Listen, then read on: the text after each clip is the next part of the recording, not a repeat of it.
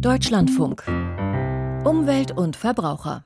Für die heimische Vogelwelt ist Frühling. Zumindest klingt es morgens vor Sonnenaufgang so, wenn Drossel, Rotkehlchen und Zaunkönig ihren Gesang anstimmen. Die ungewöhnlich hohen Temperaturen suggerieren das Ende des Winters. Und in dieser Stimmung ruft der Naturschutzbund Deutschland und der Landesbund für Vogel- und Naturschutz die Menschen ab morgen dazu auf, eine Stunde lang die Vögel im Garten, auf dem Balkon oder vor dem Fenster zu zählen. Ich bin nun verbunden mit Martin Rümmler. Er ist Referent für Vogelschutz beim NABU. Herr Rümmler, die Zählung machen Sie ja nicht zum ersten Mal. Können Sie eine Verschiebung des Artenspektrums erkennen im Laufe der letzten Jahre?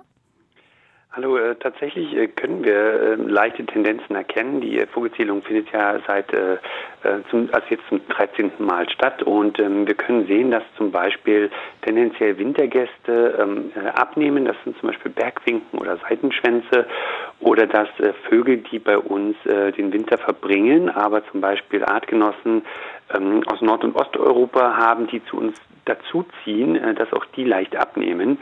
Ähm, das können wir tatsächlich sehen und auch Teilzieher ähm, oder Kurzstreckenzieher wie Kraniche ähm, verzeichnen ein leichtes Plus in den letzten Jahren.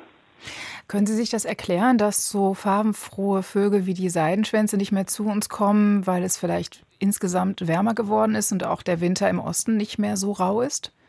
Genau, das hat natürlich äh, weniger mit der Temperatur selbst zu tun, als vielmehr mit dem Fakt, ob sie äh, Nahrung finden. Und äh, je kälter es ist, beziehungsweise je schneereicher es ist, desto schwieriger ist es natürlich für ähm, sowohl äh, früchtefressende als auch insektenfressende Vögel Nahrung zu finden. Und äh, je milder es ist, desto leichter ist es für diese Arten, äh, weil dann zum Beispiel auch Insekten aktiver sind und äh, leichter zu entdecken.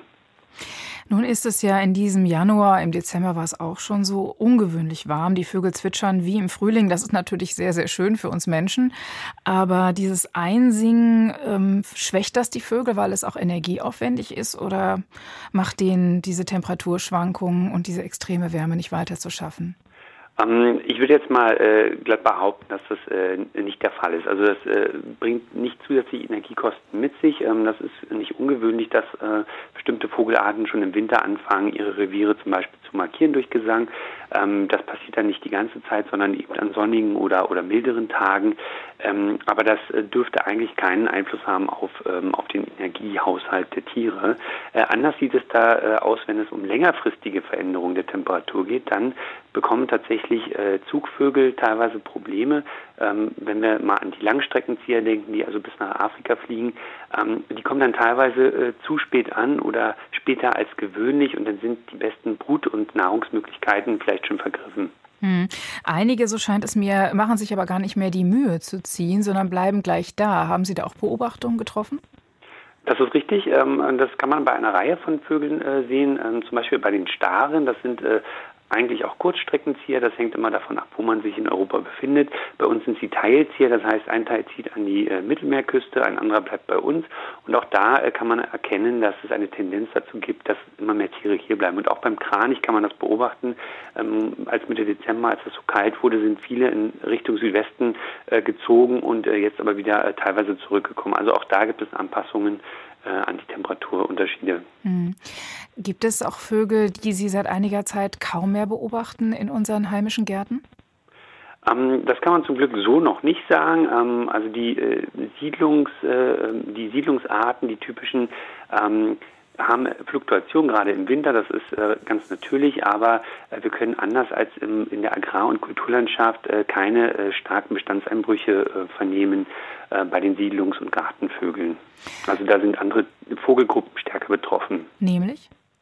Ähm, zum Beispiel Rebhühner, Kiebitze, also viele Wiesenvögel, wie auch äh, der aktuelle Vogel des Jahres, das Braunkehlchen, die also auf ähm, eine artenreiche Wiesen- und Kulturlandschaft angewiesen sind, die äh, leiden extrem unter der äh, Nutzungsänderung und unter Pestizideinsätzen. Das heißt also, der Garten ist noch ein Refugium. Ja, solange Sollte da sein. Mit, richtig, solange da wenig mit Pestiziden gearbeitet wird und möglichst naturnah gestaltet wird, ist es tatsächlich ein Refugium für viele ähm, äh, städtische und äh, ja, siedlungsnahe Vogelarten. An diesem Wochenende sollen die Menschen wieder zählen, was sie vor dem Fenster oder auf dem Balkon sehen oder im Garten. Martin Rümmler, Referent für Vogelschutz beim NABU, hat erklärt, was sie dort fortführen können. Dankeschön.